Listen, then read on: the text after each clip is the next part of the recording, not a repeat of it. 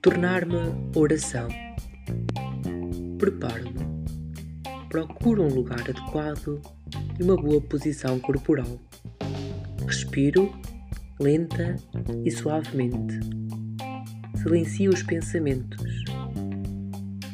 Tomo consciência da presença de Deus, invocando o Espírito Santo.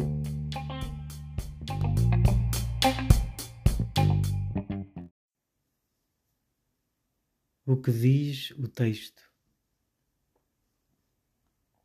Naquele tempo, Jesus disse aos seus discípulos uma parábola sobre a necessidade de orar sempre sem desanimar. Em certa cidade vivia um juiz que não temia a Deus, nem respeitava os homens. Havia naquela cidade uma viúva que vinha ter com ele e lhe dizia: Faz-me justiça contra o meu adversário. Durante muito tempo ele não quis atendê-la, mas depois disse consigo: É certo que eu não temo a Deus nem respeito os homens, mas porque esta viúva me importuna, vou fazer-lhe justiça para que não venha incomodar-me indefinidamente. E o Senhor acrescentou: Escutai o que diz o juiz iníquo. E Deus não havia de fazer justiça aos seus eleitos que por ele clamam dia e noite, iria fazê-los esperar muito tempo? Eu vos digo que lhes fará justiça bem depressa. Mas quando voltar o Filho do Homem, encontrará fé sobre a terra?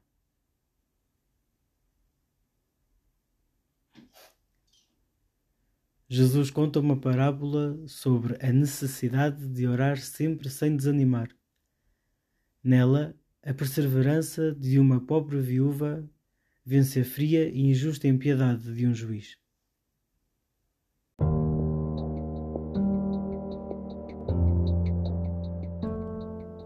O que me diz Deus? O que me faz pensar e sentir esta parábola de Jesus? Esta parábola de Jesus não se resume a um apelo à oração na perseverança confiante de me saber atendido. É também um desafio a comprometer-me com o que peço e a quem oro. A viúva, sem qualquer apoio social, representa todos os vulneráveis que clamam por justiça. Sua única arma é a insistência. Rezo confiante minha oração é feita de súplica pelos que mais precisam, ou alheio-me do sofrimento dos outros, como iníquo juiz. Minha oração é reveladora do descrente, o injusto ou crente e justo que sou.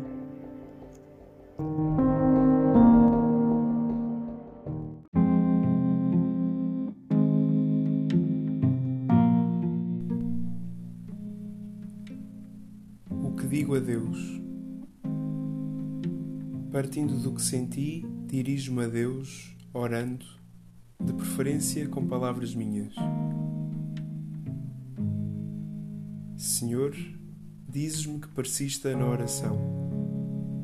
Quando esta se torna difícil, por me encontrar em sofrimento, mergulhado na dúvida, receoso pelo futuro incerto, ou porque se torna árida e nada sinta nem te ouça, mais devo rezar. Nesses momentos, ajuda-me a manter a minha fé acesa, a não desanimar e a confiar em ti. Todavia, queres que minha oração não seja egoísta, centrada em mim, nos meus problemas ou necessidades.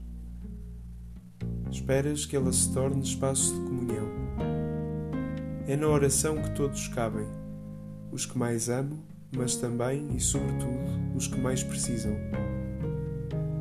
Recordo-os nomeando. É diante de ti que lembro, grato, aqueles que mais me ajudam, mas também e sobretudo os que mais me ferem. Nomeio-os, pedindo a graça do perdão. A oração é tempo e espaço oportunos de cura interior e libertação.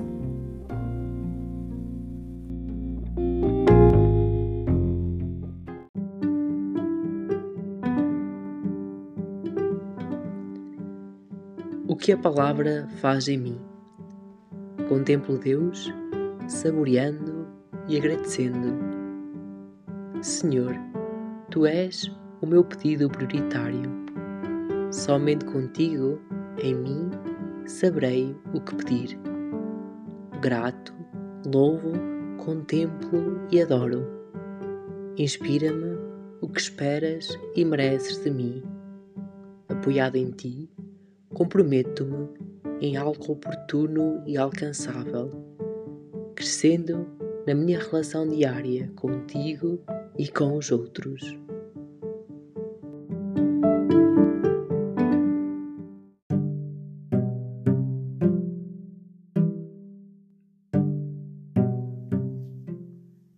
Provocações.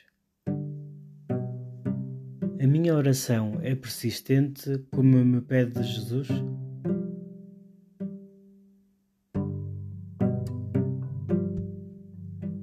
O que peço e por quem peço? O que isso diz de mim diante de Deus?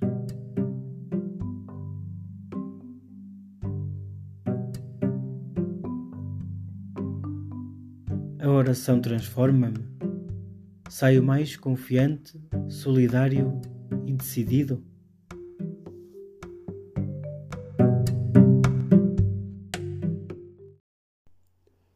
Um pensamento. A verdadeira oração não é quando Deus está a ouvir o que lhe pedimos, mas quando o orante persevera na oração até que seja ele a escutar o que Deus quer. Um desafio. Pedir ao Espírito Santo a graça de orar confiante e perseverante.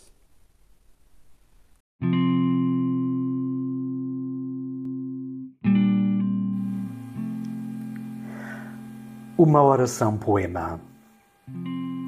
Peço e oro na esperança de obter o que espero só por pedir e orar sem me meter dentro do pedido, crendo que, pedindo, seja crente. Mas o que esperas, meu Senhor, não é o pedido, mas o pedinte. A ti encomendado o suficiente para que suceda a comunhão.